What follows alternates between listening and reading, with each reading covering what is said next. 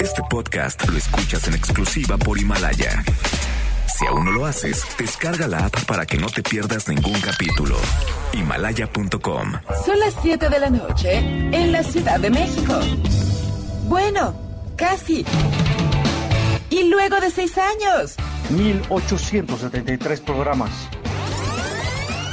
seis productores, más de 40 colaboradores, 23.569 multas de gobernación, algunas muertes, varias desgracias, un terremoto, otro divorcio, tres circuncisiones, dos gatos, una enfermedad nueva y un derrame cerebral.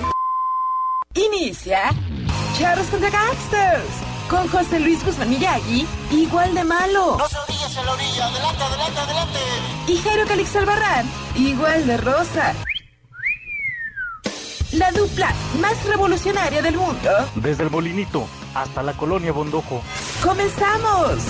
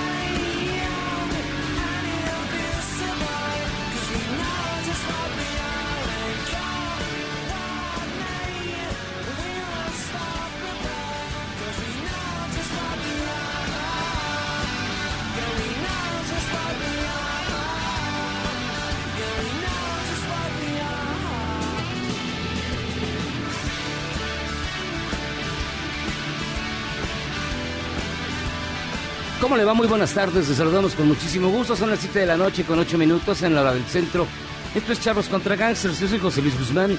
Y para mí es un placer darle la más cordial bienvenida a este que es el mejor programa de la radio que transmite completamente en vivo, en la sana distancia y con cubrebocas obligatorio. Desde la cabina central. donde- Ah, eso ya lo dije, ¿va? Sí, creo que ya. Bueno, estamos Ya aquí. se te va el patín. Este, ya está, ya.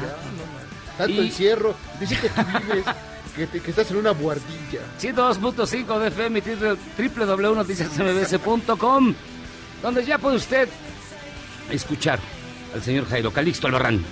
Así es, Miyagi. Sí, da- mira, la verdad, estamos formando un grupo de, de choque. Te vamos a secuestrar, te vamos a llevar a tu casa y ahí, te- ahí te vamos a dejar un rato, porque ya. Paz, tú ya estás aquí, todo el santo día. no tengo vida. Encerrado en una buhardilla. Y también el señor Guillermo Guerrero. ¿Cómo estás, Jairo? ¿Cómo estás, Miyagi? Pues aquí, aquí bien, después de este fin de semana, encerrado en cuarentena, guisando, trapeando, haciendo lo que se debe Ah, de no. hacer. Guillermo tiene que contarles lo que hizo de comer en su encierro de fin de semana. Tortitas de pollo, tortitas de pollo en chile verde. ¿Y qué tal? Maestro, No sé, no estoy seguro. Yo tampoco. No me atrevería. es el superpoder de cocinar.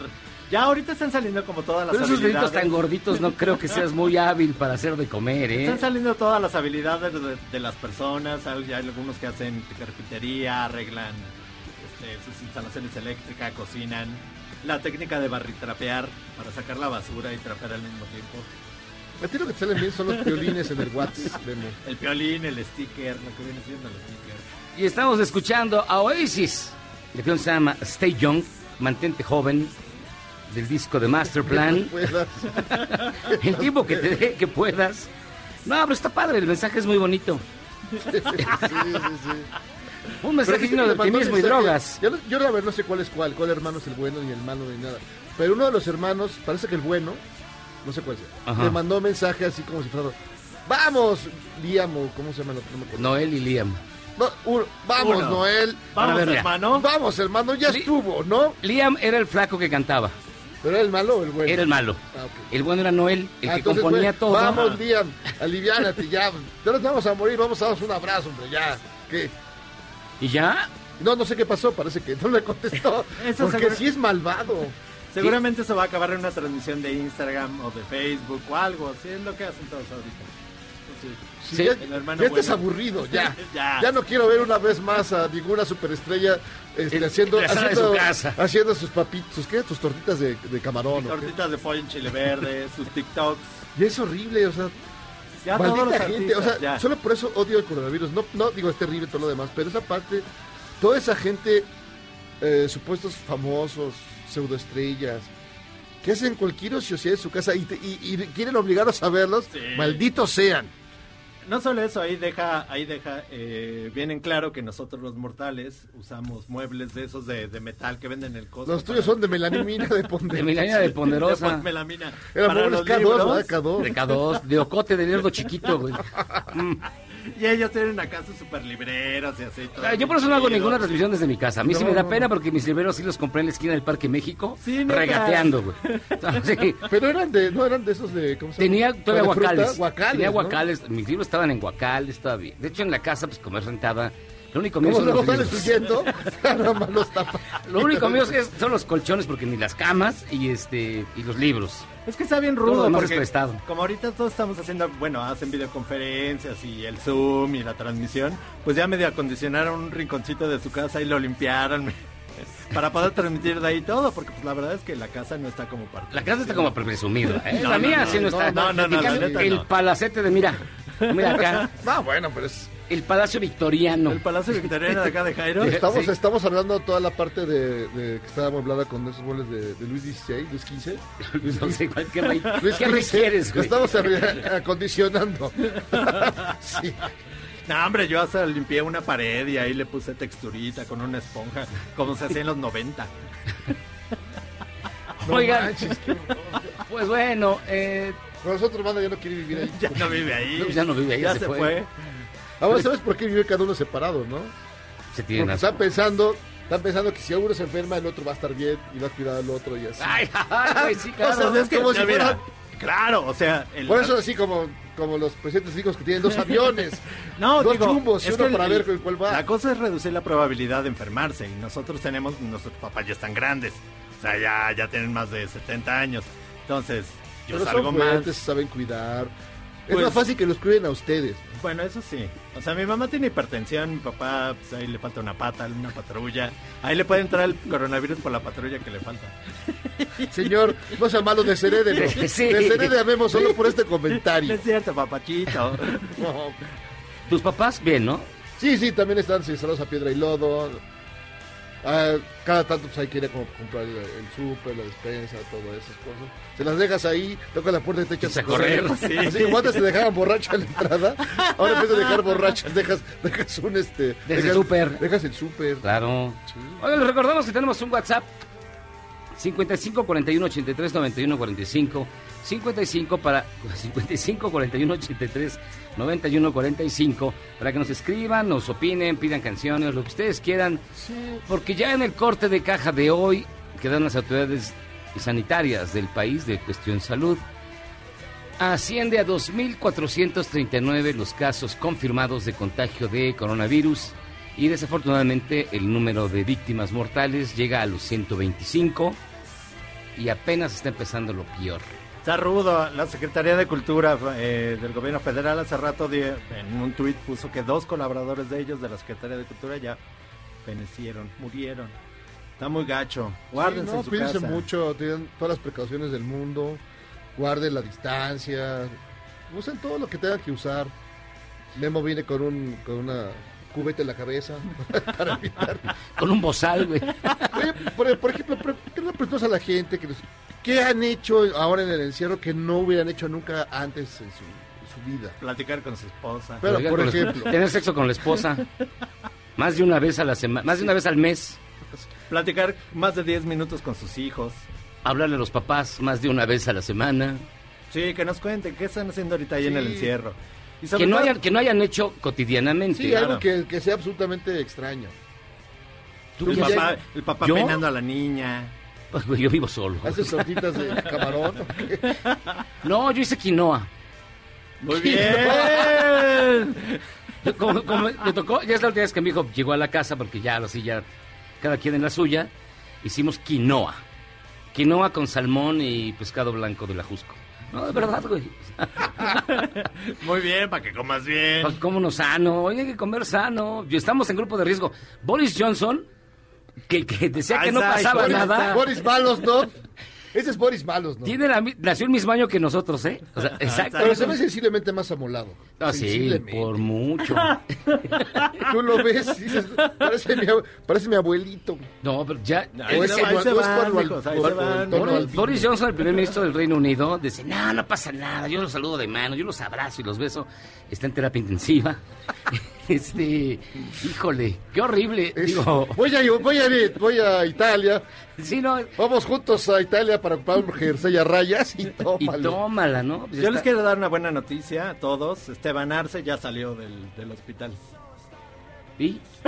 La buena, la buena noticia, ¿cuál es? Esa, ¿no? Siempre hay que alegrarse por, la, por los demás, ¿no? Entonces no es tan mortal el- el coronavirus.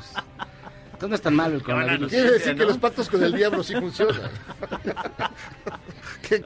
Oigan, alégrense, es buena onda. Una gran noticia. Ya echaste a perder el día. No, no, digo, qué bueno que esté bien, pero qué mal que, Que siga vivo. que, esté- que tenga... Qué bueno que esté bien, pero qué mal que... Qué mal- bueno, no, decía, no, qué bueno, no nunca hay que desear mal a nadie, pero...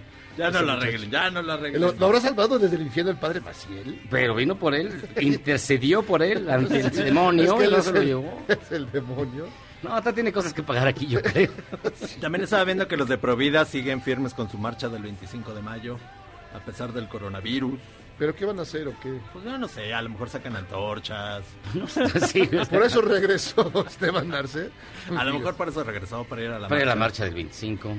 Bueno, ahora la, la secreta- eh, hay que estar muy prevenidos. La Secretaría de Salud local eh, había platicado ya con, con Manuel López San Martín en la segunda emisión de este, de este, de esta bonita empresa. Y le dijo que el- los días en que se esperaba, pues vamos, que llegase a su punto más alto de infección serían las dos primeras semanas de mayo. Así que si quieren ustedes que la curva se aplane, quédense en su casa, no salgan. Ayer otra vez, chorro de chilangos salieron a cotorrear. El Parque México otra vez lleno. ¿Pero tú por qué no sales y les, y les mientas Sí, porque son muchos. ¿Por qué no sacas a tus animales y se los avientas? les aviento a mis gatos, güey. Bueno, también bueno, se vio imágenes en Guadalajara de que la gente salió de, de, de Guanatos para ir a las la playas. playa. En todos lados. Pero sí. además no, pero había, no, pero creo que ahí sí supera cualquier fantasía. Las imágenes Mira. eran o sea, sí, como sí, era un- cualquier fin de semana Claro. de cualquier año, de cualquier tiempo. Estuvo en Guadalajara, como dices, en Veracruz también se volcaron a las playas y... No iban por las chelas. No, sí, Veracruz y Coahuila, Coahuila los En estaban- Coahuila, ¿En Coahuila hay ¿qué? playas? Hay playas. Coahuila van a la sierra y Ah. porque muchos tienen ahí No, su casa pero ahí para- van a escaparse, ahí se No, sí, ahí Hay tenían que, varias que, que ahí no llega el monstruo. y que me lo regresan. No, hombre, no salgan. Cumplan las medidas de higiene, el protocolo de seguridad. No, no, sí, no, no, no. Esto no es broma, en serio. Sí está muy cañón, muy cañón. Así Pero- que Pues miren, hoy, eh, de ayer, del día de ayer, del cierre de ayer a hoy, 31 muertos. 31 en un día. muertos en un día. Es el número más alto de víctimas mortales que ha tenido el coronavirus en nuestro Sí, país. Sí, sí, sí. Así que este 300 aguas casos más. y Mira, ahí está Boris Johnson. Sí está sensiblemente más amolado que uno. Pues que yo sí. yo todavía aguanto el tinte, o sea, se ve como Memo en su mejor día. a los 15. Pues porque es rico. No, Pero tú vas a lechería. Pero se pone cremas, mira. Crema de oso. Crema y mascarilla. Oigan, este Tiene, parece tiene para el pelo, lo está matando. ese tinte ya se le subió al Ese- cerebro. Se ve que. Ese misclero ya ese no pega. misclerolazo ya estaba pasado. Ya estaba pasado. Oye, pues vamos a su bonita y gustada sección que se llama Ya no cometió. ya, tú debes hacerlo. Creo que es- me superas con de lejos al, al doctor Sano. Y el gobernador de Nayarit está muy molesto. Y por, está molesto no con su gente, sino con los tapatíos, los de Tapatilandia, Ah, bueno, porque la gente va a los que fueron este fin de semana de vacaciones a su estado y les mandó este mensaje bien educado. Estoy molesto. Estoy molesto porque tengo el dato de que están llegando personas de nuestro estado vecino de Jalisco, personas que tienen positivo el COVID y ellos vienen a encerrarse acá. Hemos tomado la decisión de cerrar todas las casas club en Bahía de Banderas. ¿Y qué le pido a la población? Que los Les pido que por favor no atiendan a estas personas en sus casas. Sale. Pero pues sí, es que está mal. Y la gente salió, así que no entiende. Pues sí, sí, está mal. Eh, en algunas escenas ya ahí en, en Bahía de Banderas. Eh, taparon los caminos, o sea, ya hacían como retener los mismos pobladores y los regresaban. Ahora, sí de- Ahora debe ser frustrante que tú vas con tu... con- te vas en chanclas. con tu... Manda, regreso. Sáquese. Y fíjense que quien sí está bien preparado es el alcalde de Puerto Vallarta. ¿Y cómo se preparó? Ya hizo 500 fosas dobles en el panteón, dijo. Pues ya de una vez. Para no espantar a la gente, ¿cuántas, cuántas fosas hacemos? 500, 500 dobles, de, como litera. Hizo su condominio. De hecho, esto fue lo que dijo. Eh, a través de servicios públicos municipales estamos trabajando los panteones y Dios no lo quiera y tocamos madera todos, pero no queremos que nos agarre desprevenidos. Estamos haciendo 500 cosas dobles, ¿verdad? Eh, en, en los panteones del municipio. Digo, Dios no lo quiera, pero debemos de prepararnos. Ojalá y no pase a mayores esto y la, la gente entienda que no debe de andar en la calle si no tiene nada que hacer. Organizarse dentro de sus viviendas y salir solamente una persona a comprar víveres a- o a la farmacia, ¿no? Tomamos ejemplos a nivel internacional que están pasando Bueno, pensamos que estaba en el fondo de un ataúd. De hecho, él ya se había guardado. Estaba en el cuarto, está en el cuarto nivel de, de ataúdes. Y también, por si no las dudas, compró o sea, no es mala 1500 idea. estacas. No, no vaya a ser el diablo. y se, se nos resucitan esos. ¿Y para qué quiere? Pero no Imagina es pasar, idea asustar hacia la gente. Pues mira, ya tenemos, ya tenemos tu, tu agujero, amigo, así que tú sabes. imagínate pasar toda la eternidad con, con Solecito. No, no, no, no. Saca su vihuela ahí. Ya, no. Con el Michael. No. Con el Michael encima. A ver, ¿con quién te, pas- te gustaría que te enterraran? Aparte de con el negro. Ah, Con el negro del guato. pues con Checo, que es tan guapo, No. imagínate. Hasta sus gusanos van a estar guapos cuando se lo coman. No manches, tan hermoso ver. A ti, Jairo Calixto. No, no, no sé, yo sí. no, eso- Con Esteban Arce. Esteban Arce. No, con Laura Zapata me gustaría. Ah, Tranquila, mesurada, ay. gente de bien. No, a ver, yo- ¿crees que elegí entre Laura Zapata y Pati Navidad? Ay, bueno, este, entre- nada más entre las dos. Sí, no, sí, nada más entre Pati Navidad. dos. Pati Sí, ¿verdad? Navidad Sí, tiene Está más piratona, está piratona, pero, Pero- bueno, pero onda New Wave, onda así. Sí, está muy enferma, está muy dañada. Pero la otra sí está El silicón se hace daño, carnal. Sí, sí. Y la semana pasada fue el doctor Chungan y ahora apareció Ponchito en redes sociales, acompañado de Trino, para alegrarnos esta cuarentena. Mire, aquí escucha al Ponchito y saludos a don Andrés Bustamante. ¿Qué volé? Soy Ponchito y estoy transmitiendo aquí desde mi casa porque ahorita la onda es quédate en casa. Ahora, que si te empieza a dar el ansia, ya sabes, así como, como un tabardillo, porque ya, ya quieres así como salir a la calle, tengo una solución. Mira, en la puerta de tu casa, por la parte de adentro, pegas un espejo del tamaño que tengas. Ahí pegas un espejo. Y entonces, cuando tienes ganas de salir y vas caminando hacia la puerta, pues en tu reflejo vas a ver que vienes llegando. Entonces, pues si ya vienes llegando de la calle, pues ya para qué quieres volver a salir. Exacto. Eso es el- el- Sí. Eh, Pues bueno, este, eh, espero que les sirva esta posible solución, pero de momento ya saben. Quédate en casa. Bueno, ese fue Andrés Bustamante. No, grandioso, Con las grandioso. ilustraciones del Gran Trino. Y fíjense que en Ecatepec se instaló el primer túnel sanitizante. Fíjense que estaba conectado, estaba, ¿eh? Al entrar del Palacio Municipal, duró una hora. Lo taparon. O sea, primero hay que bañarse. No hay que bañar. Y luego Amigos, ya. es para seres humanos. No, no es- El Michael. no, así instalaron un, un túnel sanitizante. Con las tecatas de mugre, el Michael. Y el primero que entró no lo han logrado sacar porque insistió en bañarse ahí adentro. Elimina bacterias, virus y hongos. Ah, Pues no deja nada, güey. Solo queda la ropa. hasta se, siente hasta, hasta sales más delgado. Entró sin zapatos el Michael.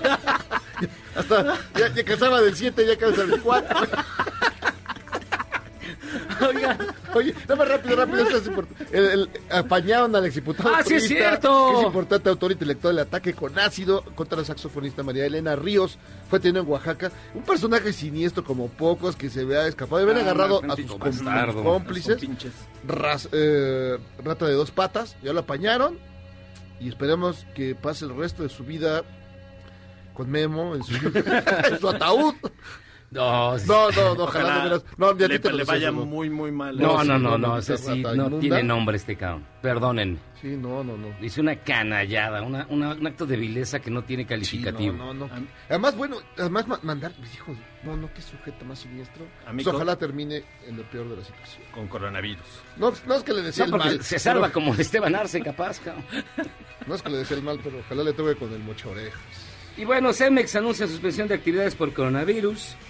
El uso de cubrebocas va a ser obligatorio en Coahuila ante la emergencia por el COVID. Hay todo, Pero- pero- todo un debate Sí, con pero yo que, mira, ya independientemente de si funciona o no, si te, te sientes mejor usarlo, pero no comprar eh, cubrebocas que pueden ser neces- necesarios para los trabajadores de, de la medicina. ¿Cuál de es? su- N95, ¿cómo se Sí, llama? no, esos son, no, que son los más importantes, pero Los perrones. creo que hay que de- de- tú puedes ya hay muchos eh, tutoriales eh, creo que de todos ahí para que tú hagas tu propio tu cubrebocas incluso con un paliacate que te pongas ahí Yo me te hice uno lo con una truza. Sí, yo con un calzón que tengo, es la que dice donde queda la... Rimbro. es la de Rimbros Sí. Rimbros. Trueno, trueno, Trueno, trueno, trueno. trueno. No, pero don- donde... ¿Ves donde queda el tilín? Hay que quede tu nariz. así. exacto para que quede el- Está diseñado anatómicamente para que tú hagas tu, tu cubrebocas. Yo voy a tener uno, de hecho. Le No me estoy- le digas. estoy sí, le estoy cosiendo yo con mis manitas. Les juro que voy a tener mi cubrebocas de truza. recuerdo de, recuerdo de Palo Alto Y la rajita de canela te queda aquí en la nuca. Primero échale jabón. hijo. Primero échale jabón y ya lo pones al sol. Para que se sanitice un poco ahí de los olores. El chancro. El esmegma. El esmegma. Oiga, vamos a hacer... tiene unos lamparones ahí. sí pásale primero No, deja tú, el resorte todo vencido, el resorte el todo vencido, Se te cae. Se te cae, güey. No, yo no conozco un calzón que tenga el resorte firme. O sea, todos tienen el resorte vencidísimo. No, sí. Como calceta de, secu- muy- Como de secundaria. secundaria güey. es que ya estás muy ya estás muy usado Ya está. En fin, oiga, vamos a hacer una pausa y vamos a regresar. Hoy tenemos un gran programa aquí en Charlos contra Gangsters. Y a iba a tener- regalar calzones para todos, para que no suceda, no suceda de tapabocas. Vamos a hacer- tener libros, este, Zagal va a hablar para platicarnos de su familia, este, Sonecito, ahorita, ahorita Sonecito, ya lo sacamos de la depre, ya se tomó su tafil y ya vamos a, a escucharlo cantar. El Michael con la versión del tercer mundo del fútbol, Fútbol llanero. fútbol llanero y ¿qué más tú? Y Y guitarristas. guitarristas. Y buenas noticias también tenemos. Ten- Y Corona News. y Corona tiempo. News y bueno, un chorro de cosas. Así que pausa. Bienvenidos. Esto es el mejor programa de la radio. Charros contra Gangsters.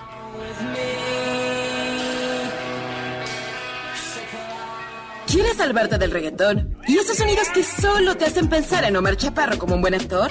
Charros contra Gangsters regresa después de un corte, solo con la mejor música para una debida sinapsis. Boris Johnson ingresó a un hospital del Reino Unido después de 10 días de que dio positivo por COVID-19. Se informó que solo es por prevención, ya que tiene fiebre un poco más intensa de lo habitual, pero que está fuera de peligro.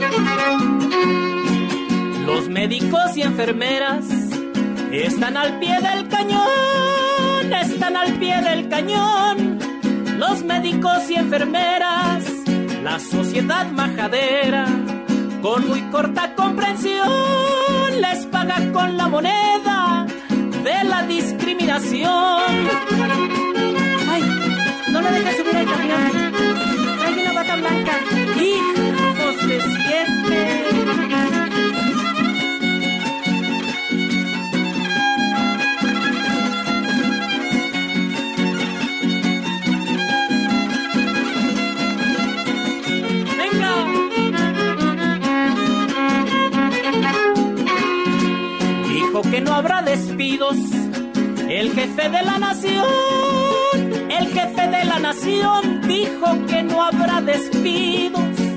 Y en mi guapango le digo, mentiroso yo con, conozco a varios amigos que ya los corrió el patrón. No habrá ningún despido, demasiado tarde.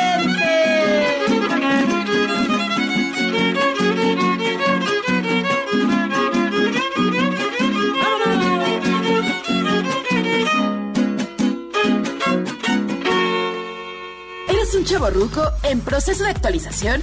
Charros contra Gangsters te trae la mejor música luego del corte para que apantalles a otros chavorrucos menos informados. Con acciones reales, en Morelos estamos listos para enfrentar al COVID-19. Hemos garantizado... El gobernador de Morelos, Cuauhtémoc Blanco, montó un hospital para enfermos del coronavirus, pero solo por un rato. Las autoridades estatales informaron que solo fue para grabar un spot y que las instalaciones temporales en el Estadio Centenario fueron desmontadas. Porque con la salud no se juega. Quédate en casa.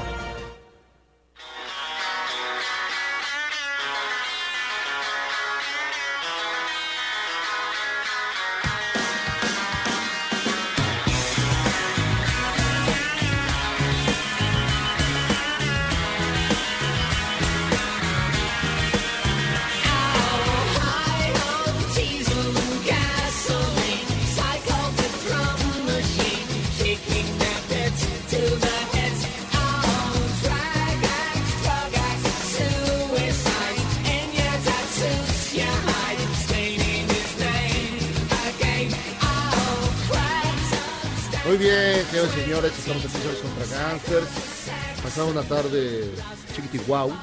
Chiquitiguau, cachichurri.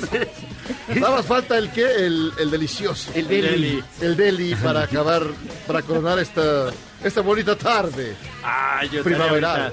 Con, alguna, con alguna bella damita haciendo el sin respeto. El sin respeto. Perdiéndonos el asco. Perdiéndonos el asco. Está escuchando usted a Sued, digo, se llama The Beautiful Ones, como nosotros. Y es- hay muchísimas llamadas. Este, miren, bien rápido, dice la señora Novoa. Todas de ¡Eh, Coppel, todas de Coppel. Novoa! Miyagi, sí existo. Un día coincidimos cuando salías de MBS y te acercaste a mi carro a saludarnos a mi hija y a mí.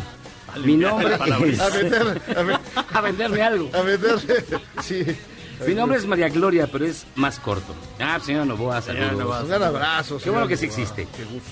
Rafael, hola Charlos contra Gangsters, vean la nota. En el zoológico del Bronx, en Nueva York, un tigre está contagiado de COVID, lo que echa por debajo la teoría de que no es transmitible a otras especies. Incluso tuvieron un invitado la semana pasada. Está también análisis. Ha habido eh, dos casos con este, el del tigre, bueno, más bien es una tigresa, y un gato en Bélgica al que el dueño le contagió el coronavirus. Ahora preguntaban por ahí que cómo se dieron cuenta que tenía síntomas. Perdió el apetito. Perdió el apetito el... Que, que de hecho es la primer, el primer síntoma de cualquier animal cuando está enfermo, particularmente los felinos. Oigan, se me hace... eh, quiero Pero, aclarar... pero, pero, pero, pero tengamos un segundo ahí. ¿Cómo fue esta situación? ¿No habrá habido una orgía Sí, de, de leones. de leones, una cosa así? ¿Llevaron un, cómo se llama? ¿El pipinelo? ¿Cómo se llama? El, el pangolín. El pangolín. Un pangolín. Le invitaron. un- un- una sopa de murciélagos. El pimpinelo. ¿Quién sabe? Para- lo, lo que ha ocurrido es que el, el- el humano se lo pasa a las otras especies. Ellos no nos lo transmiten a nosotros. ¿Pero en qué situación? O sea, ¿A quién sabe? Pues ya ves, Esteban. Ah, ¿a- ¿alguien le estuvo estornudando en la cara al gato? Es- Esteban Arce viaja mucho a Nueva York. No, pero este, lo que sí, si ustedes tienen mascotas, animales de compañía, lávense las manos antes de tocarlos. porque el virus del coronavirus puede permanecer en el, En el pelo. en el pelo. Lo han hecho En esa el recomendación pelaje. muchos veterinarios. De hecho, yo los consulté porque tengo yo dos gatos. Entonces, la recomendación es lávense las manos antes de tocar a sus animales de compañía. Sí, yo, yo le paso ahí una, Un trapo. un trapazo. Con cloro. Un trapazo para Con que. tempo. Sí. Lo dejo No. rechinando de limpio al perrito. Al perro no le hagan, al animal, al animal no le hagan nada, ustedes lávense las manos. Claro, sí. No, yo ya entro ya sa- sanitizado, así como en el... Como en ¿En Ecatepec? En. Sati- Sanitizado, me encuero, entonces sí, echo la, la ropa la... Al cesto. No, no al cesto, a la chimenea. A uno de un descontaminador. Qué cara me está saliendo esta cuarentena. Y Aida dice, Charros, saludos cariñosos, soy su fan, gracias por estar en cabina, son valientes, los admiro. Es el hambre. El cogedaño, dos cosas. El Mesías dijo ayer que estábamos al borde del precipicio. Hoy hemos dado un paso al frente. Qué raro que Jairo no lo mencionó en su columna a Felipe Calderón. No sé. No, siempre está en mi corazón. Shander, con esta epidemia, ya cuando pueda salir seré sugar daddy y ustedes ya estarán en mejor vida. Hombre, gracias. Buenos deseos siempre. Humberto, gracias. Charros, ¿cuándo se irán a home office? El sábado debe hacer unas compras y ya parecía Silent Hill. Es que depende, mira, por ejemplo, decías de, de allá de tu tierra. De, Ay, la Condesa- de Condechi. Lo- Ajá. Pero en Coyoacán no había un alma. O sea, en el centro de Coyoacán, donde siempre los domingos es un así una romería, ya no hay tal. Ya no Ah. tal, ya, ya nada, yo estaba en el puerto, del puesto de los elotes. Y bueno, fíjense que tenemos en la línea telefónica, además es un gusto que esté con nosotros el doctor Héctor Zagal, que ya Me está suena, en me cuarentena. suena, me Él sí ya está, ya está en la cripta. Digo, está en su casa. Ahí viene. Ya está saliendo el sarcófago. capacidad de buscar incluso el coronavirus desde el punto de vista de la lujuria, de los bacanales, de la orgía y de la lascivia, ¿no? Pero bueno. Doctor pero Segal, bueno. ¿hace cuánto que usted no hace el sin respeto? Andé, yo soy una persona que estoy muy por encima de todas esas necesidades. Me he dedicado a la filosofía desde hace mucho tiempo, Ah, muy en bien. cuerpo y en alma. Oye, lo que sí es que me hubiera gustado haber estado hoy con ustedes en la cabina para poder celebrar el informe de ayer y comenzarlo amplia y alegremente, pero mejor platicamos de cosas optimistas, bonitas, Como la muerte. divertidas. Y a mí se me ocurrió hablar sobre momias eh, famosas de la historia y si quieren podemos comenzar por, por si se les ofrece cómo se fabrica una momia egipcia, ¿no? A ver. Pues mire, eh, una vez que tenga usted un muerto, necesitará más o menos 60 días. El proceso es largo. El proce- lo primero que hay que hacer es eviscerar el cuerpo, que es como una manera muy elegante de decir que le sacaban las tripas. Después, los sacerdotes extraían el cerebro por la nariz con unos ganchos, ya imagino que pusieron ahí cara de asco, y luego los embalsamadores introducían a través de las fosas nasales una sustancia que licuaba el resto de la masa encefálica. Oiga, ¿qué le están haciendo, doctor Zagal? ¿Qué está tanta risa? Qué barbaridad, doctor. Luego se trataba el cuerpo con natrón. Esto es importante, que es una especie de carbonato de sodio y eh, que se repite este tipo, el natrón o sustancias parecidas, hay en otros lugares donde ha habido momificaciones naturales, como es el que espontáneas, como es el caso de em, de las momias de Guanajuato, que es un terreno con, con mucho eh, nitritos, ¿no? Oiga, a ver, a- aquí una pausa. Entonces, las momias de Guanajuato son producto natural. Exactamente, pero esto es para una momia egipcia, que son las chic, que son las serias, Obvio. Y de las de eh, las- y que era, era muy importante porque los egipcios creían que si no se preservaba el cuerpo, eh, al menos de alguna manera, en el más allá, pues ya no, ya no tenías oportunidad. Algo de esto medianamente lo recoge la película aquella bastante regular de los dioses egipcios. Por eso era una tragedia si tú eras pobre y te morías. Eh, había, como este proceso era muy largo, eh, te tenían que enterrar en el desierto, esperando que el desierto eh, pues hiciera desecar un poco el cuerpo y que de alguna manera aquello conservara conservar el cuerpo para que el alma se pudiera preservar. Oiga, doctor, Por pero, eso- pero siempre es una tragedia ser pobre y morirse. No solo en Sí. Egipto. Pero mucho más ahí, mucho más ahí, ¿no? Digo, porque todavía no hemos visto después de todo el proceso. Porque Oiga, además, doctor, una, Perdón, una Dime. duda rápidamente, ya que estamos hablando de estas cosas. ¿Usted ya tiene preparado dónde irán a, Hablando de a arrojar su cuerpo, sus cenizas? Oye, lo dirá, lo dirá de broma, pero ya tengo, por supuesto, pagado mi, este, mi servicio funerario completo, incluyendo cafecito para ¿Con los piquete, pocos doctor? que vayan. Y unos negros No, bailando no. con su ataúd. Y unos negros bailando el ataúd, ¿no? Pedí, pedí que vaya. no, Como el meme. Oiga, pero usted... de- ¿Ves cómo hasta la muerte, la- o sea, eso necesitan atención psiquiátrica los tres, ¿no? Usted no, no compró uno de esos, usted paga la renta ya.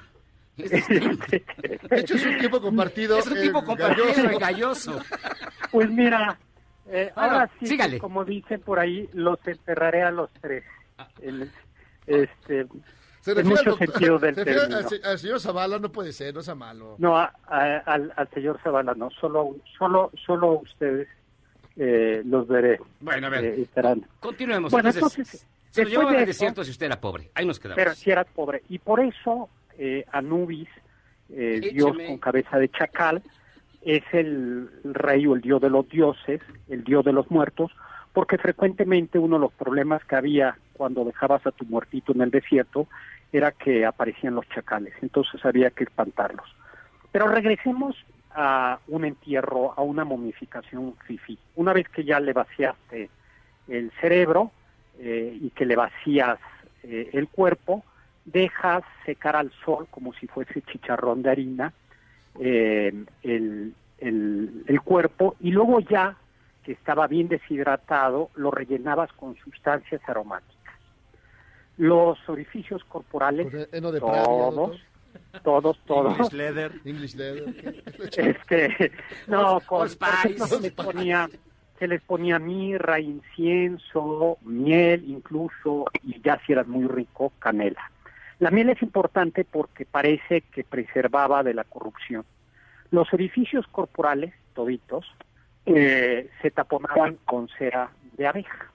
Luego se vendaba con el cuerpo con lino eh, eh, y resinas y ya si eras realmente adinerado, pues podías añadir una máscara mortuoria, un bonito sarcófago, que siempre son útiles en el más allá, eh, un ajuar y como toque final una pirámide. Yo creo que ese es el, el, el detallito, ¿no? Ahora, lo sorprendente es que nos han llegado momias que, que traen recetas o que traen eh, parte de lo que se dedicaban de, de los de los cosas de los objetos que usaban en vida. Por ahí de 1872 un egiptólogo alemán Georg Eber eh, hizo público habían encontrado una momia que era médico y en- eh, no se no se sabe si era médico o era diabético esa es la verdad porque lo que se encontraron era un papiro escrito que contenía encantamientos fórmula y fórmulas eh, magistrales, es decir, recetas para tratar eh, la diabetes. Además describe la diabetes, describe las características y da algunos remedios complicados, pero que incluye desde piedras de una isla del Nilo, raíces de ricino, estiércol de hipopótamo, miel y frutas, con lo cual si no te morías de la diabetes, te morías con el, con el remedio. Ahora, ¿me da tiempo todavía platicar de la momia de Ramsés II? No, no, doctor, ya, gracias. Oiga, y además de estos consejos de belleza, ¿qué más traía? bueno, este, no, pues este, este como era pobre era el único que traía, ¿no? Pero hubo una momia que sí bajó, viajó con, eh, sí viajó con pasaporte en 1975, que fue la momia de Ramsés II. Eh, como ya estaba muy deteriorada, los egipcios quisieron enviarla a Francia a arreglar, pero como ya lo- las relaciones no eran muy buenas y los egipcios tenían que los franceses se la robaran, eh, le extendieron un pas- hicieron un artilugio legal que es un pasaporte eh, como si fuera eh, una persona y con pasaporte eh, de profesión monarca difunto fue recibido Ramsés II en París. Y al final algo de razón tenían porque luego apareció en el mercado negro francés pelo de la momia de Ramsés II. Pero bueno, ya no me dio tiempo de contarles porque hay una del- de, un monje japonés que se automomificó. Ah, Ay, cuéntela, cuéntela, Ay, tío. doctor. Cuéntenosla para dormir tranquilo, abuelo. Bueno, bueno, este es para, para sus ratos de cuarentena y pueden prepararse ahora. Allá por el siglo XVIII, un monje budista de nombre Shinjokai Shonin, eh, pues decidió prepararse para la iluminación y entonces comenzó a llevar eh, a hacer una vida muy estricta, una dieta literalmente de adelgazar, de adelgazar. Y ya cuando llegó eh, a los 96 años, sintiéndose morir, eh, este, a él se le, su- eh, sintiéndose morir, pidió que lo enterraran vivo. Bueno, que lo enterraran y entonces en la tumba ordenó que pusieran un bambú eh, para que todavía pudiera respirar y una campanita que traía él con la que iba a tocar para que sus discípulos supieran que estaba vivo todavía. Ya estaba en las últimas. De suerte que cuando dejara de tocar la campanita ya los discípulos quitaran el bambú por el que apenas si respiraba y ya lo dejaran. Sí, y eso viene en la página oficial del santuario. Eh, es un santuario que está en, en el monte, al pie del monte Yudono. Y en efecto, pues ya murió, tiempo después, tres años después, sacaron el cuerpo y ya estaba eh, momificado eh, este, este buen hombre y ahora lo veneran como un santo budista, ¿no? O sea que también está esa opción, ¿no? Por si ustedes están aburridos, No está mejor mal, no está pueden, mal, doctor, pues automomificarse. pueden aprovechar estos dos meses o se- tres semanas lo que nos ¿A qué le llevamos su bambú, doctor? ¿A qué le llevamos el bambú, doctor? No, no, porque ustedes me lo quitan antes de tiempo, seguro. No, los conozco. No, yo prefiero este. Un cencerro.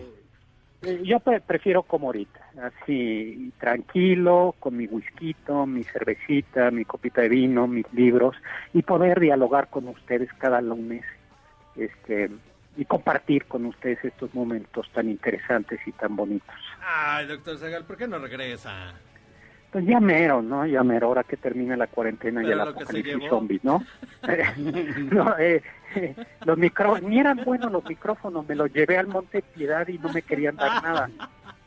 Decían que ya había muchos. Uy, no, dice, cada semana nos traen uno.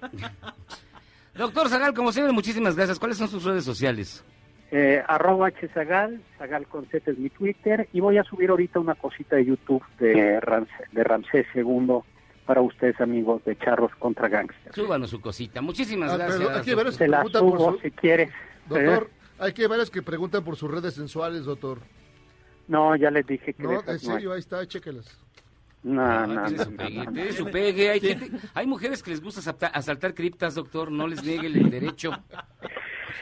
Fíjate, si supieras la cantidad de chicas a las que le te- les he tenido que decir que no, porque mi amor es la filosofía, Los amigos ya hubiera no llegado cuentan. a más de las más de las seis esposas de, de Miyagi octavo. Muchísimas gracias, doctor Zagal. doctor. Hasta luego. Un abrazo. chao. Oye, E- Ever Hernández pide un saludo. Porque es su cumpleaños. Ay, ya se va, ya se. Ay, Ay, no, espérame. Ahora sí ya se Ya guarda. cerrando la puerta.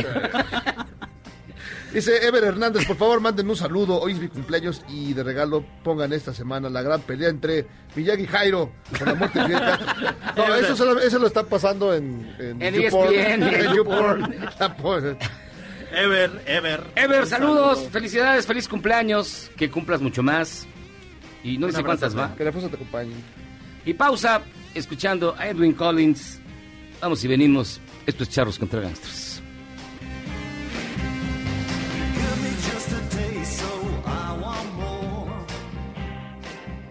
Errar es humano y perdonar divino. ¿A poco no se siente chido negar que fuiste uno de los 30 millones? Si aguantas este corte largo pero ancho, descubrirás por qué es tan chido. Sexos servidores de la avenida Tlalpan protestaron por el cierre de hoteles, ya que además de que su clientela bajó debido a la cuarentena, también duermen en ellos. Ayer se congregaron afuera de la alcaldía Cuauhtémoc para tener un diálogo con las autoridades.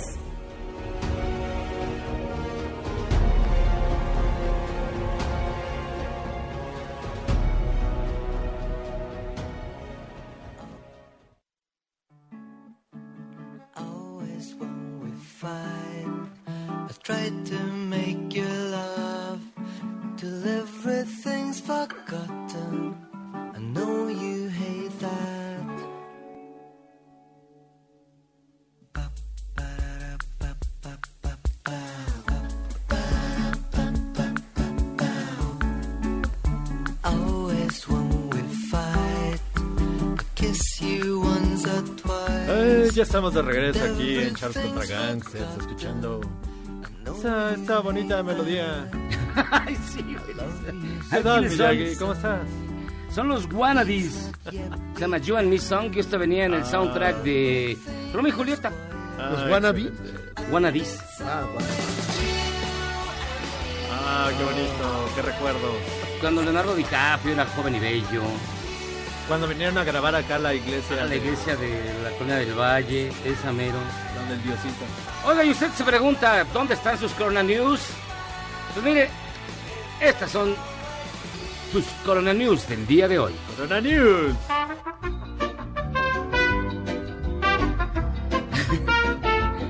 En la ciudad de Raipur, esto en la India, nacieron unos mellizos que ya recibieron el nombre de Corona, la niña, y COVID, el niño. Los vecinos de esta familia ya les dijeron que cuando sean grandes, nadie se va a querer acercar a Qué ellos. manchado. Tun, tun, tun. Mire, y buenas noticias. En Hermosillo se van a repartir 150 mil dosis, pero de medicina homeopática para reforzar el sistema inmunológico. Dicen que es más efectiva que el agua de Tlacote. Qué ¿En se- en bonito? ¿no? ¿Qui- Sus chochos. ¿Quién es el, el secretario de salud allá en Sonora? No manches. Beto el boticario. Es su oportunidad para irse a la cama. Es su oportunidad para irse a la cama con el Capitán América. Chris Evans leerá cuentos a todos los niños en colaboración con eh, Save the Children. Otros actores que harán lo mismo serán Brie Nelson, ah no, Brie Larson, Brie Larson Ay, sí, y sí Lupita. Nyong'o y Esteban Arce también aquí en México. Qué Va a miedo. leer cuentos. No, no, no. Lupita, Lupita ni pongo, ¿cómo? Lupita ni pongo. Lupita Ñongo. Ñongo. Ay, la Brie Larson. Uh, Brie Larson, imagínate que te lea tu cuento. que te lea tu cuento. Ah. Y en Aguascalientes, un taxista de 27 años fue detenido por fingir que tenía coronavirus y toser y estornudarle a una viejita. Esto solo para hacerse el chistosito. No manches. Ah, bueno, pero no era para saltarla. No, no, no, no, era broma. Ay. Y un ciudadano nigeriano de 47 años dio positivo en coronavirus. Pero cuando lo trasladaban al hospital atacó a mordidas a una enfermera en manos y rostro. Sácate los zombies. No se sabe por qué hizo esto. ¿Y luego? ¿Y qué pasó? Se comió el cerebro de la señora. No, fíjate que salió el video de la, de la enfermera y sí, así la dejó toda, toda mal, toda mordisqueada. No, ya en serio. Qué barbaridad. Y en el municipio de no. Apetatitlán, en Tlaxcala, el Table Dance Tabú ofrece paquetes para llevarte a diversión a tu casa. Tres chicas y seis, baile- seis bailes sensuales por cuatro mil pesos. Oye, no está mal. Espérate, ¿verdad? No, pues está caro. Tres Mira, chicas y seis seis, bailes bailes, por sensuales cuatro por mil. cuatro mil pesos. O por 14 mil pesos pueden enviarte 13 mujeres, 26 bailes sensuales y 10 regalos sorpresa. ¿Qué es una mamá de... Los, este, los condones se compran por separado. Ve- Mira, mira, te sale más barato. Bueno, a ver, estás en tu casa, ¿no? Ah, estoy aburrido. Estoy aburrido, oh, sí. Mándenme, ¿qué? A las 13 mujeres con 26 bailes sensuales y los 10 regalos sorpresa. Pero primero tienes que sanitizar. A cada una. En Ecatepec. Incluye, incluye tapabocas 13 mujeres, 26 bailes. Pues mira, no está mal. ¿eh? Por sale- 14 mil. Por 14 no está mal. No Digo yo, ¿eh? Me han contado. 13 no sé. mujeres, no sé. Pues que son odaliscas. O 13 mujeres y un enano y tres enanos. Para amenizar tu reventón. interesante. Estaremos. Tenemos el teléfono por si le interesa. Yo de hecho estoy pensando en hacer mi pedido para llevar, pero bueno. Estas fueron sus Corona News. Oigan, Para llevar comiendo. Este, ya que vimos lo que pasó en Nigeria, que sí, esto, esto no, es- no está padre, aquí en la Ciudad de México, bueno, en México, particularmente en Jalisco, se han dado casos terribles de gente inconsciente e ignorante que rechaza precisamente la cercanía con los eh, trabajadores de la salud. No sean así, muchachos. Miren, este, ellos son, digamos, nuestra primera línea de defensa. Son los que están jugando la vida ellos literalmente por cuidar a la gente que está enferma o que presenta el contagio de esta terrible enfermedad. A partir de hoy, nosotros aquí en Charlos contra Gánster le queremos rendir un verdadero homenaje a toda esta gente que además eso pasa hasta en la Ciudad de México. Ha habido casos de enfermeras que porque les ven el uniforme blanco en el transporte público, las segregan y hay algunas hasta que les han echado cloro, lo cual es una canallada. Yo digo que hay que Es- tomarle fotos a las personas que los linchan y luego cuando les toque el coronavirus, eh, no pase usted. Usted- usted no entra. Usted no entra, usted no le toca Está respirador. manchado, está No, manchado. sí, está- está muy No, feo. Qué, qué- qué perrada. Y yo creo que hoy más que nunca es cuando eh, precisamente los trabajadores de la salud eh, requieren más de nuestro apoyo, nuestra comprensión, nuestra solidaridad, nuestra simpatía. Y nosotros, mire, queremos mandar, hoy queremos dedicarles el programa al equipo de enfermería que está atendiendo pacientes en la guardia nocturna del Instituto Nacional de, Ciencias Médicas y Nutrición Salvador Subirán. Sí, el nombre es muy largo, pero tenía que leerlo. Y son, mire, Silvia Pérez, Isabel Pineda, Erika, Ana Lilia, Rocío, Eduardo Lara, Esther Zagoya, Reina Arreola, Alejandro Hernández, Génesis, me tiene nombre del grupo de rock, Génesis, Fernando Porfirio López, Adriana Vega, José Manuel Gobea, Eliezer Mazariegos, Sara Miranda, Edith Mendoza, Jessica Loyola y sus jefas, Guadalupe Guerrero Zúñiga y María Paula Nájera. A todas ellas un aplauso, Sí, un aplauso. bravo. Un aplauso. Sí, y todas esas personas cuando en el momento que Memo llegue ahí echado espuma por la boca, que lo reciban con, Sí, con no, cariño. Recíbanlo con cariño, es como nuestro perrito. Él Pero... también muerde, pero le ponemos su bozal. Chale. Oigan, no, y también yo quería decir que toda esta gente, todos los vigilantes. Toda la gente que está eh, trabajando pese a, a- claro. a- a la contingencia y que está realmente este, haciéndolo para que usted no salga a la calle y se infecte, animal, este, merece, ¡Bestia inhumana! merece muchísimo reconocimiento y, no, y no es este... Perro del mal. No es momento de estarles regateando el reconocimiento a todos ellos. Así que usted conoce a alguien Sí. que esté trabajando para los demás, que haga algo para que todos estemos bien en esta contingencia. Échenos el nombre y desde aquí les mandamos sus aplausos. Ponemos a- una batita, unos, algo, digo, unos crocs, unos crocs para pasar. Pues sí. El pan, lo, lo que sea, lo del día. Sean agradecidos, amigos, de verdad. Sí, lo que les va a caer el veneno. Les caer la chillando. Ay, ¿dónde está esa enfermera a la que yo le escupí? La, la- la semana pasada eh, platicábamos de todos estos vigilantes, se fueron muchos de home office y entonces se quedaron los vigilantes a cuidar el edificio, las oficinas, todos esos lugares donde antes trabajaban y se quedaron solos y no tienen con quién platicar y toda esa gente, nuestro reconocimiento. Nuestro reconocimiento, nuestro respeto, nuestra solidaridad, nuestra admiración. Porque miren, nosotros aquí este, venimos a echar desmadre. Sí. la neta. Y este. Pero la gente de aquí de MBS. No sé si lo han notado, amigos, pero ¿No se han dado cuenta que nuestro trabajo es ese? es momento de que lo sepas, ya están en edad. Pero incluso eh, eh, nuestros compañeros de vigilancia aquí están Sí, sí, al sí. pie del cañón y este, Todos, todos, tupiéndole. No, además son muy amables, muy gentiles. Así que para todos ellos, de verdad, un, un aplauso, un reconocimiento y nosotros vamos a hacer una pausa. Y si usted conoce a alguien que de verdad merece un aplauso público, mándenos el nombre y con muchísimo gusto lo decimos al Sí, aire para- para que la pero gente no sus sepa. tías, no sus jefecitas, no, Sí, no, no, no. momento, son para otra época. Es para otro momento. Así que pausa. Vamos y venimos. Este es el mejor programa de la radio y es evidentemente Charros contra Gangsters. Y el más humanista.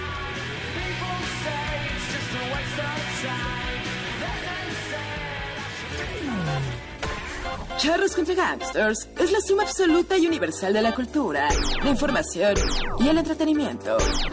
¡Ja! No es cierto, pero siempre quise hacer una cortinilla igual a las de otras estaciones.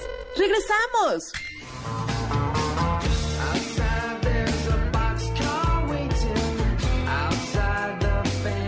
El 6 de abril de 1965 nació Black Francis, líder y vocalista de los Pixies.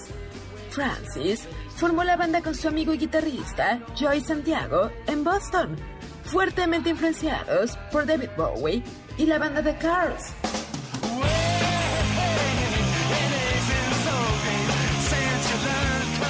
Después de la separación de Pixies, ha seguido su carrera en solitario bajo el nombre de Frank Black.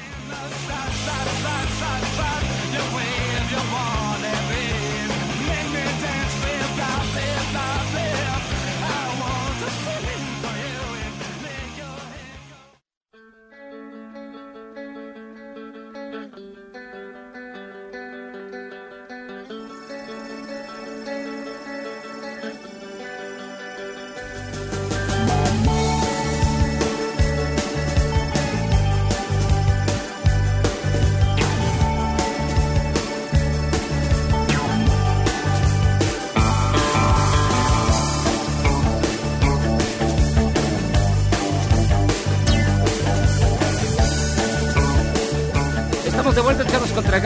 Escuchando a Pulp. Esto se llama Babies.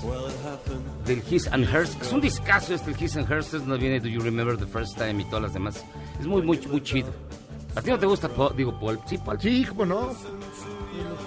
Pulp. Pulp. No, no tocan cumbias, Memo. No, mañana voy a poner cumbias. Mañana es Ay, no, güey, no, cumbia no. fina. No hay cumbia fina. Mañana lo voy a Es demostrar. una negación de términos, o sea, cumbia no es fino, güey. Cualquier cosa que lleve el término cumbiero, cumbiancero o cumbianchero. Uy, y ya para el viernes. Ahorita dice como el doctor Chunga. Tengo la cumbia de, de Gatel. ¿La está la cumbia de Gatell? Uy, el viernes, uh, papá. Oh, no, no, el de ese rockstar. Ya se estaban tardando. Sí, sí, sí. Y tenemos en línea telefónica, y de verdad es un placer que esté con nosotros, David Martínez. Él es editor del grupo editorial Planeta. Y en este momento de cuarentena y de contingencia, hay que sentarse a leer y hay dos grandes propuestas. Muchísimas gracias, David. ¿Cómo estás? Muy bien, chicos, ¿cómo están ustedes? Bien, todo muy bien por acá.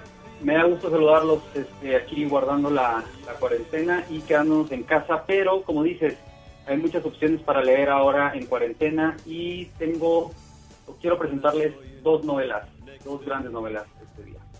Una, una cuál es El Reino Vacío.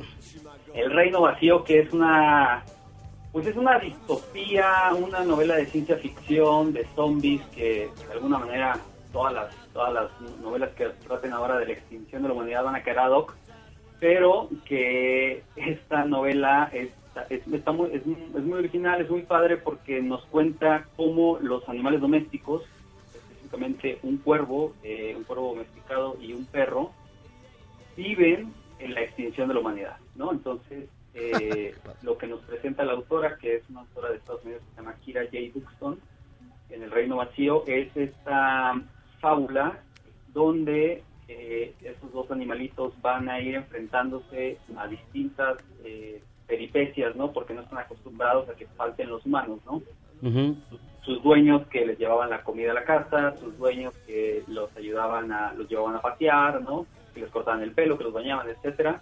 De repente se convierten todos en zombies y estos dos, digamos, animales van a ir superándose y van a ir aprendiendo, por un lado, el valor de, de la amistad entre ellos, porque al principio no se muy bien, y por otro lado van a ir, o van a tratar de encontrar, ¿no? Esta esperanza eh, en, una, en un momento pues, apocalíptico, ¿no? De hecho, fíjate que en, en el, en la, ahora sí que en la parte de atrás, Ajá, la contraportada. en- exactamente, está muy padre la, la- la recomendación porque esta es una fábula extraordinaria sobre la naturaleza y un mundo que, después de todo, vale la pena salvar. Exactamente, o sea, ellos se van dando cuenta, digamos que estos personajes van encontrando a otros animales, animales del zoológico, animales que siempre han sido silvestres, ¿no?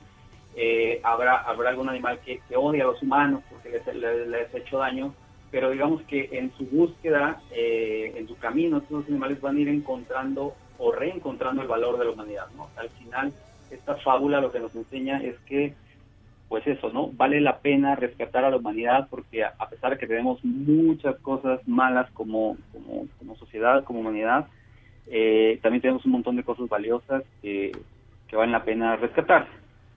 O sea, es decir, la idea es que uno pensaría que cuando pasa un apocalipsis zombie, como Ujú. que se- viviremos pronto, los, nuestros animales eh, caseros pues, nos van a abandonar a, no- a la buena de Dios. No nos van a rescatar ni nada, ni nos van a pasar de su sangre, ni nos van a llevar agua, ni nada. Y en cambio aquí es la idea de que pues, sí, a lo mejor se, se- tiene un Nos poco de piedad. tiene un poquito de piedad. No, exacto, o sea, so- son animales que lo que van a buscar es, o sea, salvarnos, pues, ¿no? O sea, al final, eh, por un lado el perro, que es el mejor amigo del hombre, ¿no? Y por otro lado este personaje singularísimo, que es el cuervo domesticado, que le gustan muchísimo los chetos y todas las frituras y comida basura. Eh, digamos que él empieza su búsqueda por eh, tratar de encontrar estos alimentos y, y dice, pues si no hay hombres, pues nadie va a hacer papitas, ¿no? Nadie va a hacer eh, refrescos, sodas y todo esto. O sea, en Pero realidad después tienen se va dando cuenta, ¿no? Del valor de, de- de los seres humanos.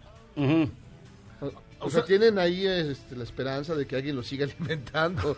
Exactamente, digamos que lo que, lo, eh, lo que la búsqueda que empieza como con una mera manera de, de- de sobrevivir, de sobrellevar la, el apocalipsis, lo va lo va convirtiendo y lo va transformando y va rescatando todos los valores que tiene la que tiene la, la humanidad. Entonces, al final es una fábula llena de esperanza, una muy divertida además, muy ingeniosa, ¿no? Llena de pues de todos estos eh, como visión desde fuera, ¿no? De cómo nos podría ver una jirafa que está en un zoológico, eh, cómo nos podría ver un fresh poodle que todo, todo fifí, ¿no? Este, que vive en una mansión y que de repente se le muere la dueña y, entonces cómo se enfrenta al mundo ese, ese fresh poodle, ¿no? Eh, es, es- muy divertida también por ese, por ese lado. Esta- este libro, eh, ¿para quiénes lo recomiendas? ¿Para qué edades? Porque podría incluso pasar también como... Bueno, la buena literatura no tiene edad, pero también recomendable para, para jóvenes lectores, ¿no? Sí, yo creo que es un libro que se puede empezar a leer desde, desde la secundaria hasta adultos, ¿no? O sea, eh, al final la o sea, es una es una fábula para adultos, ¿no? Es una fábula, es decir, es una- no es una obra eh, infantil, ¿no? Es una sí es una obra para adultos, pero que al ser una novela pues distópica con animales, de zombies, pues, pues, lo- son los como el tipo del el, el público, el público es muy amplio, pues no es un crossover. Y Eh, también tienes... Ay, perdóname, ajá.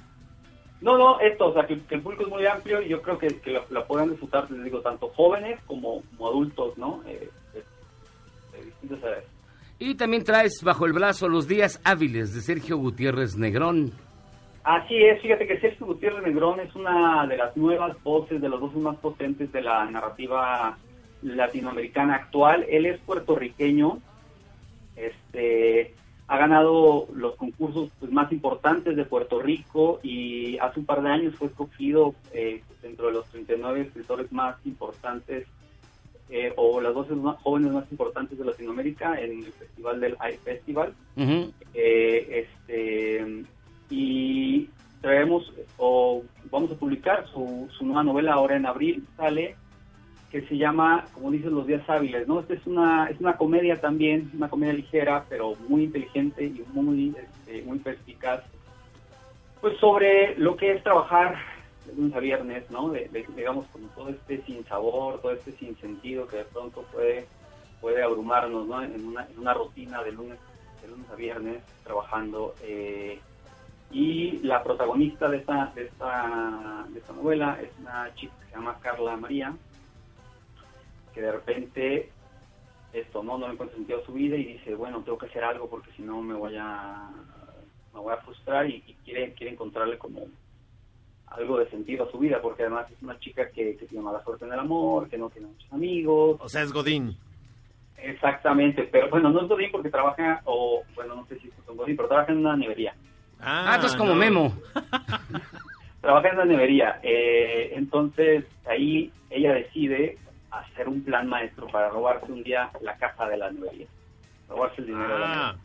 Y entonces la novela, como muy al estilo eh, esta, esta película Tarde de Perros, ¿no? O las películas de, de- de Tarantino, Ujú. empiezan a pasar un montón de cosas extraordinarias, raras, ¿no? Que le van complicando el plan y cuando ya todo está a punto de salir bien, pues algo pasa que no termina de salir todo bien. Este, no quiero detenerme mucho para no vender la trama, pero la cosa es que este plan que parecía un plan muy sencillo, que es robar la caja de una nevería, eh, se va descontrolando, se va saliendo de control y eso le cambia, le termina cambiando la vida, ¿no?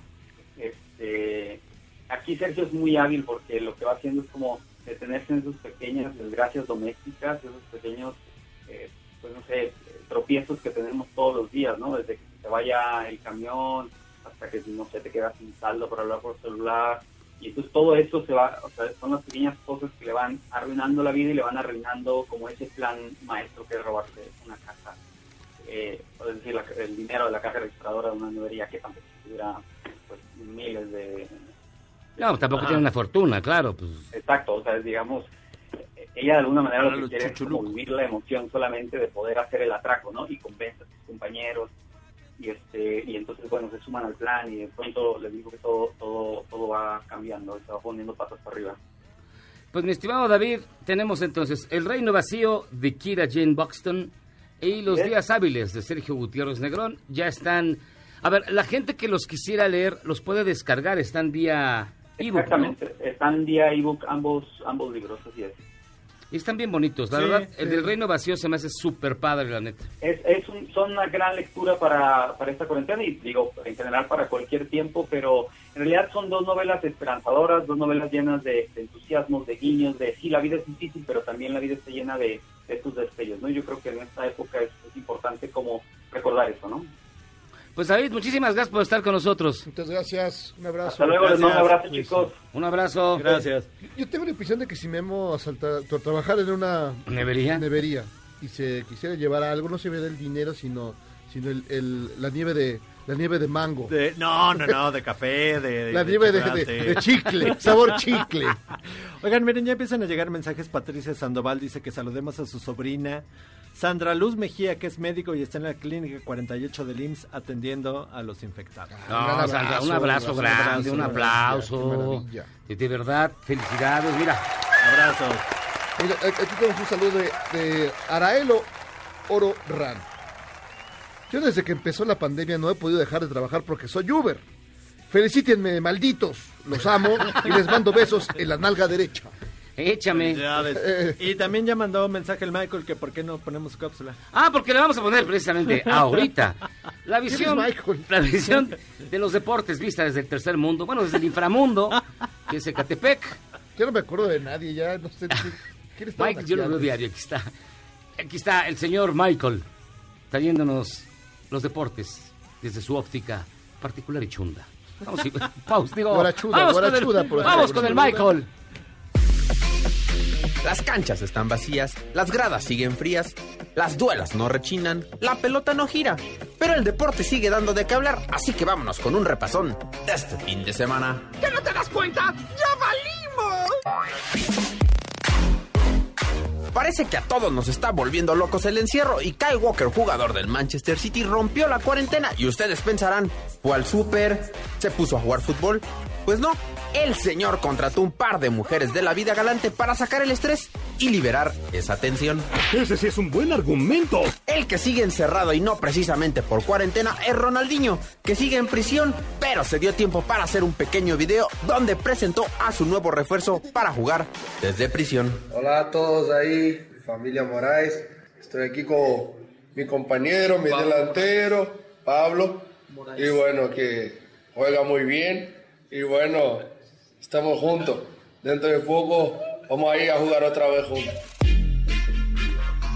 Los que ya la habían librado del COVID-19 habían sido Paulo Dybala y su novia, pero desafortunadamente les hicieron de nuevo la prueba y volvieron a dar positivo. ¿Ven por qué es importante guardar su sana distancia? Moriremos todos. Nos vamos con una noticia triste ya que la pandemia sigue cobrando sus víctimas. El preparador físico del Stack de Ring, Bernardo González, presuntamente se habría quitado la vida a los 60 años de edad al enterarse que era portador del COVID-19, dejando una carta donde explicaba todos estos motivos. Fue un placer conocerte. Iré a quitarme la vida. También se fue el legendario expatriador de los Santos de Nueva Orleans, Tom Dempsey. Murió por complicaciones relacionadas al coronavirus. En 1970 estableció un récord del gol de campo más largo en la historia y deja este mundo a los 73 años de edad.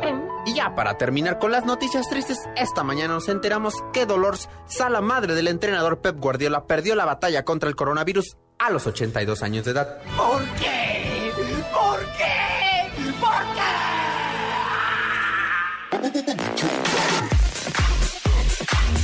Y hasta aquí el resumen de lo acontecido el fin de semana. Escríbeme en mis redes sociales AR Deportes Mex y nos escuchamos la siguiente semana sin antes decirte que no salgas de casa y te laves las manitas. Nadie se ha preocupado tanto por mí.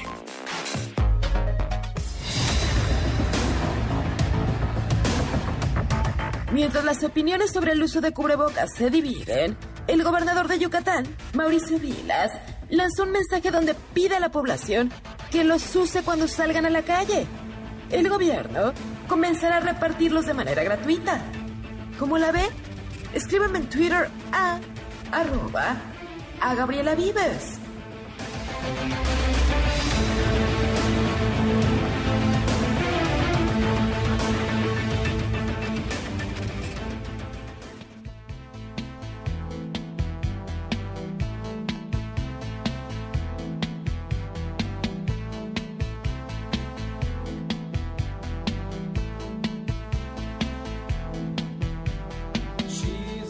Muy bien, estamos aquí en Charles contra Gangsters, escuchando melodía que pidió el señor AAG o arroba Teorosoc. Teorosoc.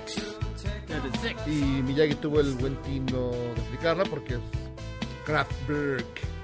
Kraftwerk, del álbum The Man Machine. Es una versión remasterizada y se llama The Model. No suena mal. ¿eh? No, Es, un- es una gran banda, es un bandón. Se adelantó a todo. A Oigan. J Balvin, a, al- al a Bad Bunny, A la Tusa. A la Tusa.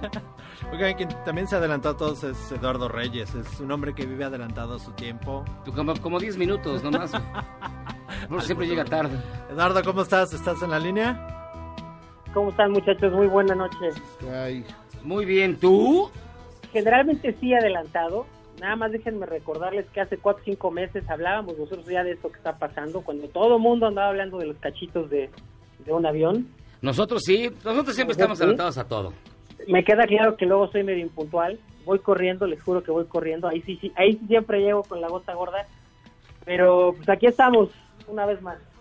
A ver, mi estimado amigo, ¿cuáles son las reacciones y cuáles son las lecturas al informe que presentó ayer el presidente López Obrador? ¿Cómo fue recibido por los mercados? ¿Qué es lo que está pasando? ¿Cómo la ven los distintos medios y protagonistas de las noticias en este país?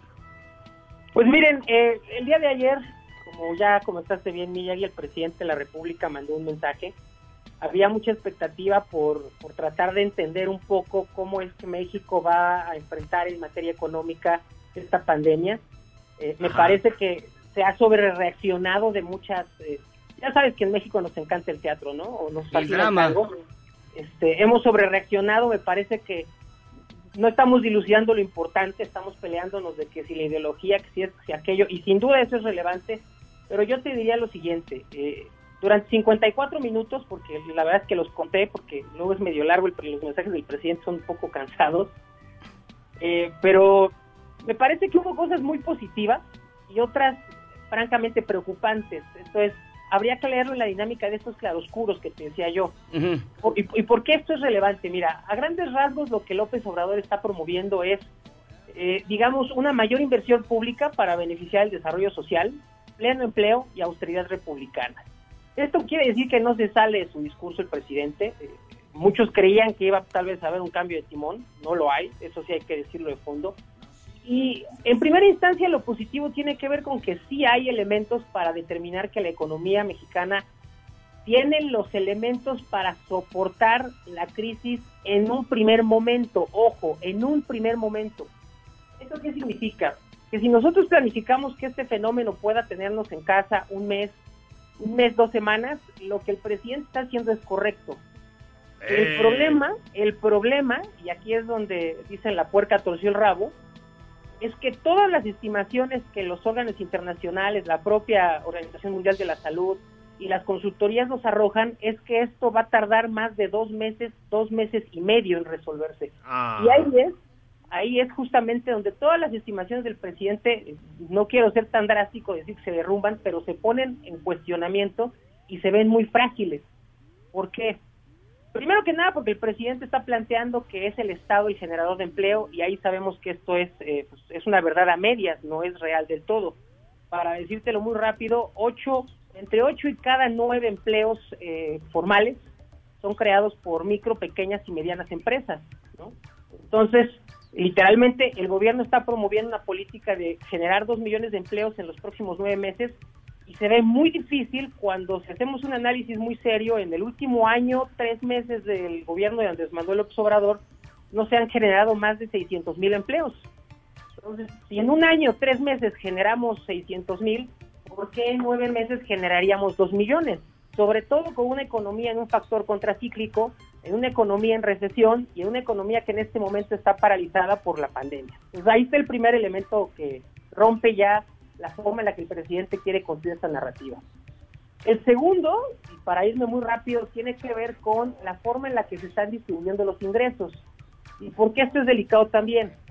Porque de alguna manera el gobierno mantiene todavía como prioridades los programas sociales, que de alguna forma son fundamentales, pero también mantiene los proyectos de infraestructura que no están atrayendo la inversión de capital. Esto es, el Estado está jugando a crear grandes proyectos, hay tres emblemáticos, son Dos Bocas, que es eh, Tren Maya, que tiene que ver también con el aeropuerto de Santa Lucía, que no están contando con capital privado, porque la gente no le están entrando, o le están entrando una cantidad eh, bastante eh, reducida, por no decir minoritaria, y que obviamente no está facilitando el desarrollo de inversiones. Pues hay que recordar, lo hemos dicho también aquí, que sin inversión privada no puede haber un detonante de crecimiento económico, no existen, no es posible, justamente porque el empleo y el capital tiene que venir del sector empresarial, o sea, al final, nos guste o no, los que crean empleo, los que generan inversión, porque son los que invierten, los que están generando consumo, distribución y mercadeo, son los empresarios, no tanto el gobierno.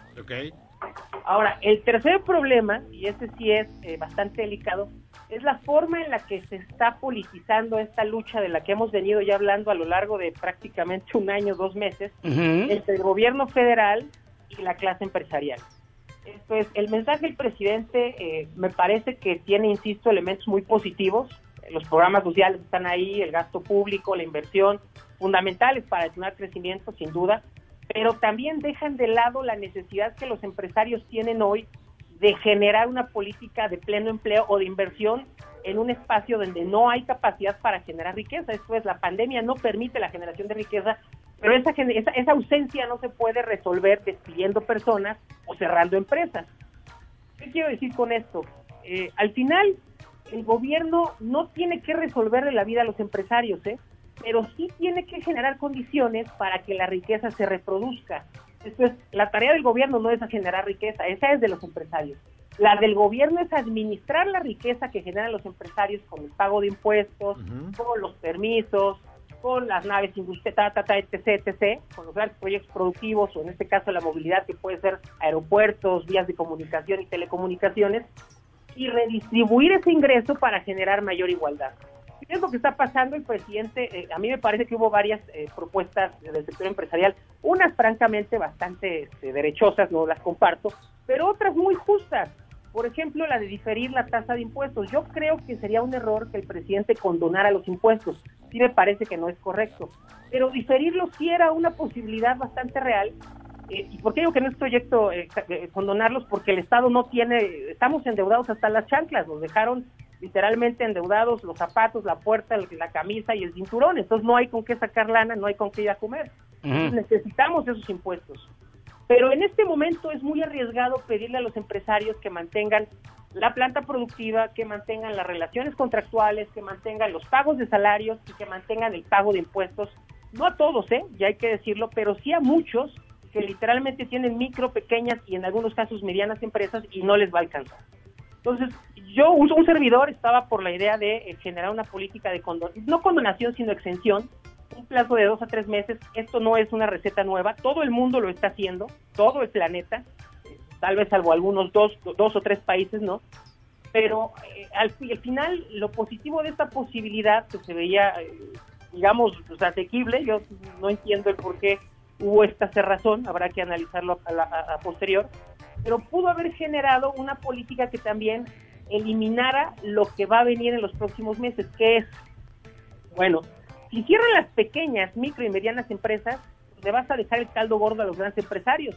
O sea, lo que el propio presidente tal vez no está viendo es que los que van a quebrar pues, no son las grandes tiendas de estas de autoservicios que en cada esquina tienen una tienda y que tienen muchas extensiones de otros gobiernos de pago de luz, de muchas otras cosas que se ha documentado, sino los micro changarros, los tianguis, los, el- por supuesto que los- la informalidad se va a ver golpeada porque no recibe estos estímulos, porque ni siquiera figura en las, ¿no? en las eh, plantillas o en las, eh, digamos, en las listas de beneficiarios de programas.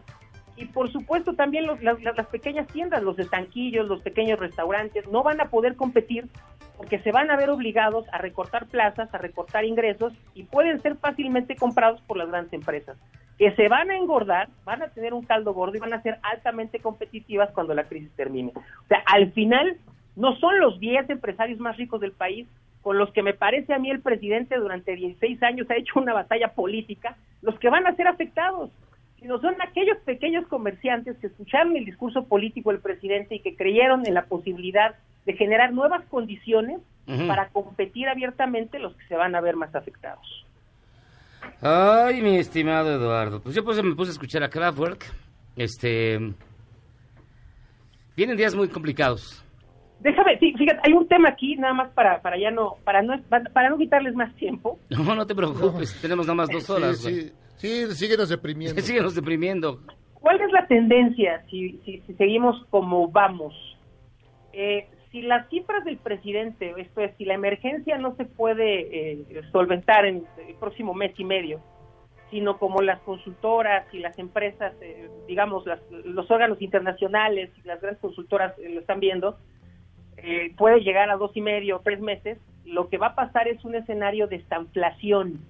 Este es un concepto que se usa en economía y que habla de una aceleración de inflación y un estancamiento económico, que es eh, la tormenta perfecta. ¿Qué significa eso? Pues literalmente despidos masivos, cierre de empresas, eh, probablemente un crecimiento de inflación. Para darte un dato que puede ser tal vez, eh, digo, no, no esperemos llegar a eso, pero en la crisis de 1994 la inflación llegó incluso a promediar un 130% de crecimiento, sea, no fue poca cosa. La caída del empleo prácticamente fue de 4.6, 5 puntos porcentuales.